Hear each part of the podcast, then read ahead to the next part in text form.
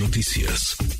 A ver, leíamos al final del programa del viernes en la segunda emisión un artículo muy interesante del New York Times donde básicamente hablan de que si los robots de Hollywood eventualmente se van a convertir en uso militar para algún país debido a la tecnología de la inteligencia inteligencia artificial.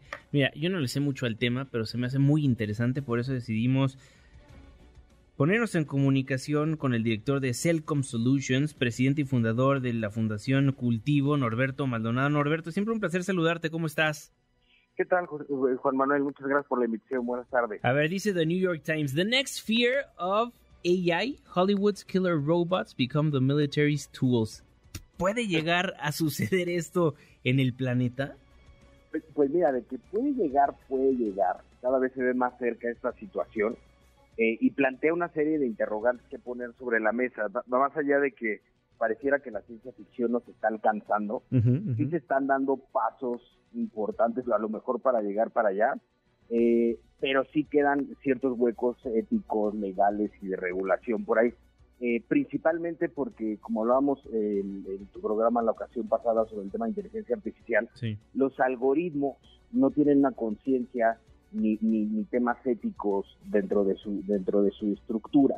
Los algoritmos obedecen unas reglas de programación y de aprendizaje con datos. Entonces, al momento de que tú determinas, imagínate, esta tecnología la están utilizando para drones.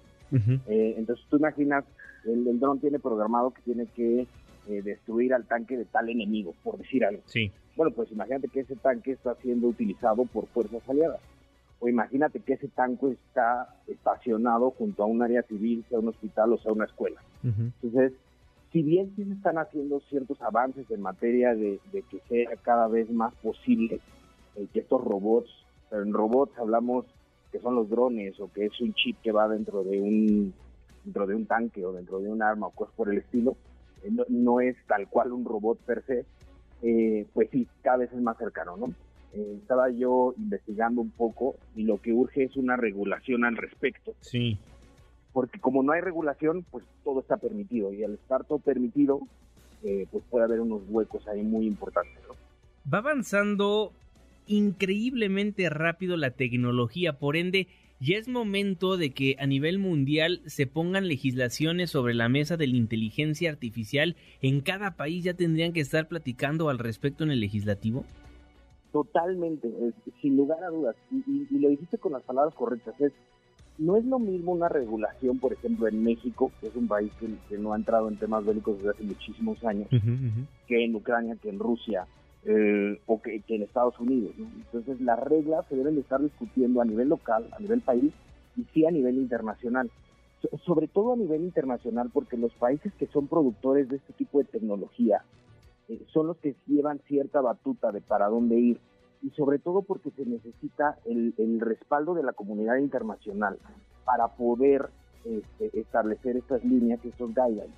Porque una superpotencia, si no tiene la presión de todo el mundo, difícilmente puede poner trabas o retos que lo pueden sí posicionar como una potencia eh, militar en esta nueva era, ¿no?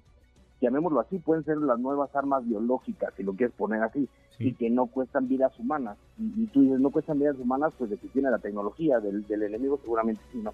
Entonces se trata de poner reglas al juego.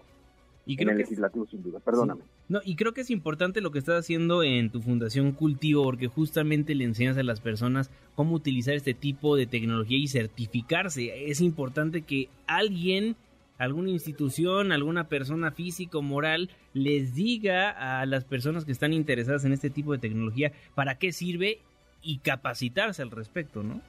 Fíjate que, es súper interesante lo que hacemos en la fundación porque aparte de, enseñarle eh, a, poder introducirse al mundo laboral de las tecnologías de la información, entre ellos la inteligencia artificial, y poder tener un trabajo digno al respecto, se les concientiza en este tipo de cosas, en este tipo de, herramientas. Por ejemplo, eh, el uso responsable de las tecnologías de la información, eh, el prevenir hackeos informáticos, porque entendamos también, la inteligencia artificial es hackeable. Entonces, eh, imagínate que una superpotencia saca miles de drones con inteligencia artificial, pero llega otra superpotencia y los hackea y hace que esos drones se le volteen, ¿no? Sí, sí, sí. Eh, es, posible. Entonces, lo que necesitamos también como país, aparte de la regulación, es tener eh, gente capacitada, eh, mano de obra calificada. Y con la fundación es lo que hacemos.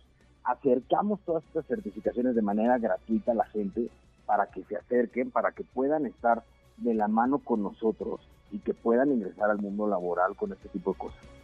Entonces, ya para concluir, robots asesinos que adquieran conciencia propia y aparezcan en el campo de batalla es algo posible, pero muy, muy futurista.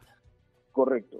vamos a ir viendo pasos a, paso a pasito, va a ir habiendo avances, a lo mejor drones con ciertos targets, etcétera, y con la esperanza así de que la comunidad legislativa internacional ponga reglas al juego. Y la ONU ya tendría que poner este tema sobre la mesa también, ¿no? Totalmente de acuerdo contigo. O sea, ponerlo ya sobre la mesa y sobre todo ya empezar a regularlo. Sí. Norberto, redes sociales, ¿dónde te vemos? Eh, estamos en Instagram eh, como mnorberto-e.